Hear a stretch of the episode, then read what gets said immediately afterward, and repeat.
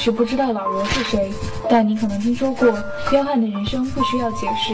很多人喜爱老罗是觉得他彪悍、叛逆、幽默、独立、诡异，但他对这个世界有所知的罕见的善意和温柔。只要能让老娘高兴，就算让我上春晚，我都在所不惜。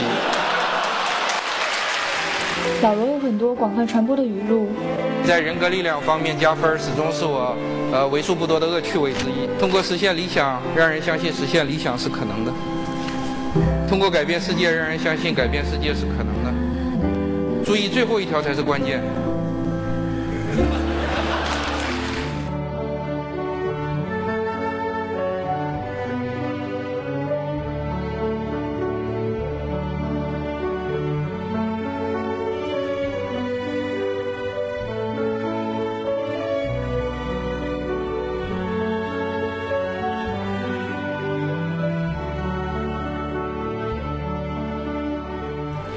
生命来到世间，都注定改变世界，别无选择，要么变得好一点，要么变得坏一点。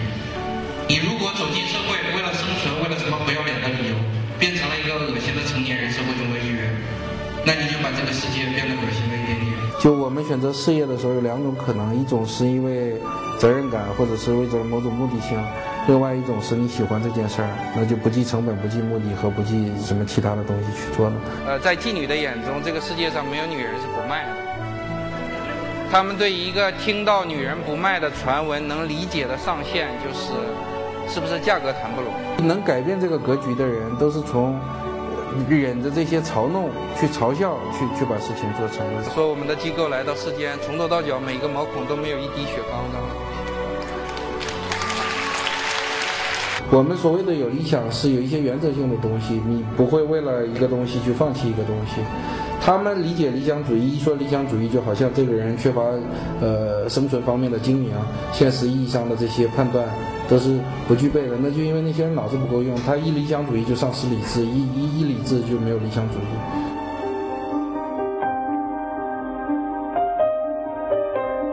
我我其实零三零四年的时候，在北京电影学院进修过一年导演系的进修。呃，当时我的目的是拯救中国电影，但是后来我还没来及拯救中国电影，已经火起来了，是吧？你这不大中小三个杯子吗？我要这个中杯。对不起，先生，这个是大杯，这个才是中杯，中杯。我不管你们怎么叫，我就要这三个杯子里的中杯。对不起，先生，这个是大杯，这个才是中杯。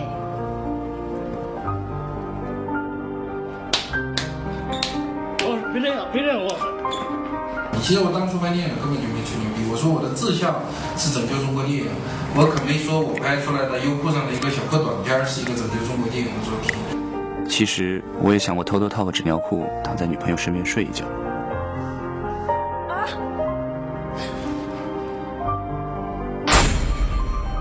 我尿床尿到十六七岁，将近十八岁还尿床，就那个跟我是，呃，就是尿床这块是跟我的经历有关系的，但是。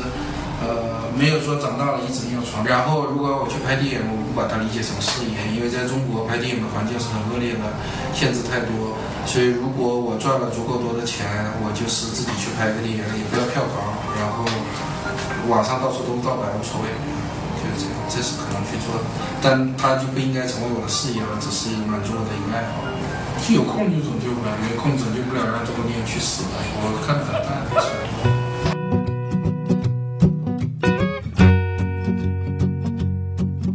从在网上，呃，宣布做手机到今天，我的微博上至少几千条。对我破口大骂的，还有很多。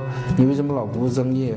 这个是亚洲文化里最他妈让人作呕的地方，就是什么是我的正业，我比谁都清楚。为什么会有一个跟我素不相识的白痴在那儿说我不务正业呢？这是这是非常让人奇怪的事情。就是说，一个人的正业是什么，只有这个人自己说了算。理由是我本来是做英语培训的，现在去做了手机，对这种无耻之徒是吧？人神共愤。为什么会有这么多人认为我要做手机是我要自己去，呃，跑到工厂从螺丝钉开始研究起？所以我有时候故意在微博上逗他们，我说，人家说，哎，早晨四点了，老罗你怎么还没睡觉？然后我说啊，我一直在看安卓系统的源代码，我就这些溜这些傻子玩。然后他们就围着一群白痴就说啊，你能看懂源代码肯定是吹牛。我为什么要能看懂源代码？我即便能看懂我也不看。就是说没有企业是生来就大的，都是一个活人给做大的。呃，你看到任何一个大的企业的老板，在他起初的时候立下这个志向的时候，身边永远围着一群二逼去嘲笑他，但这个很大程度上是他创业的最大的动力来源。今年暑假这个世界末日的暑假班，也是我的最后一个暑假班了，然后我就再也不讲课了，专心做我的手机。苹果之前做的电脑，不做的手机，又去做了平板，那我想先做手机，然后再反着推，把其他的数码数码产品线都做了，这是有可能。那这个其实已经足以消耗我一辈子的精力，所以在事业上可能，呃，不是可能，几乎可以肯定做手机应该是我最后一个选择，就做数码产品，准确的说，拯救世界手机行业，为更多的人民服务。